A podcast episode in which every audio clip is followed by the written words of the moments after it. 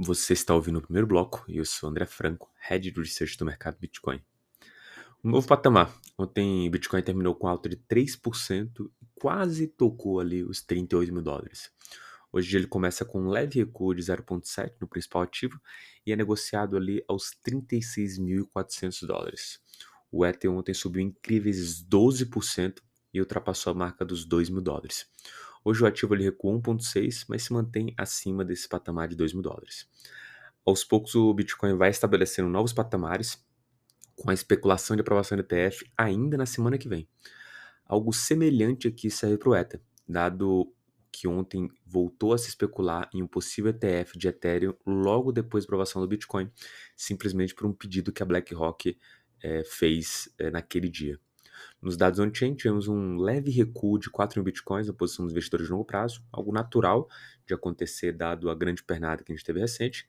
E nos dados on-chain, a gente teve um leve. É, nos dados on no, Ethereum, foram 51 mil Ethers de saldo líquido positivo colocados em stake nas últimas 24 horas.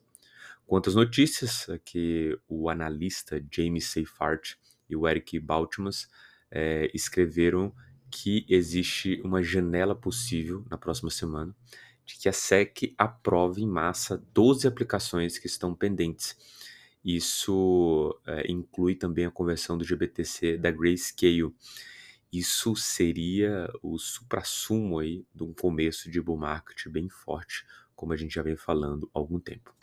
Segunda notícia, né? o Bitcoin nas mãos do diretor de longo prazo atinge máxima histórica, a proporção da oferta circulante aqui em mãos de diamantes é, está na, nos pontos mais altos da história.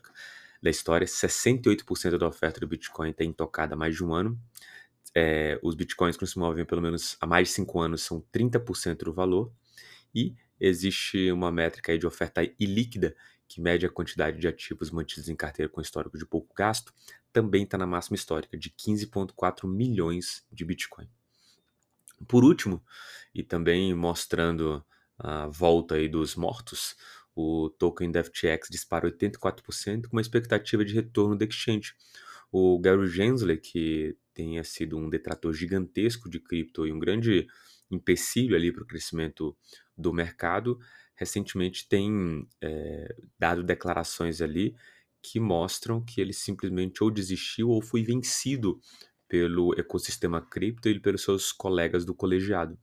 Ele falou que seria possível que o FTX voltasse caso tivesse é, todas as diretrizes ali acompanhadas pelo regulador e ele, tiver, ele desse o sinal verde.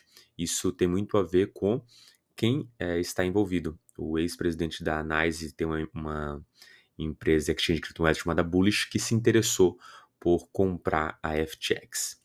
Perfeito? Muito bom dia a todos e bons negócios.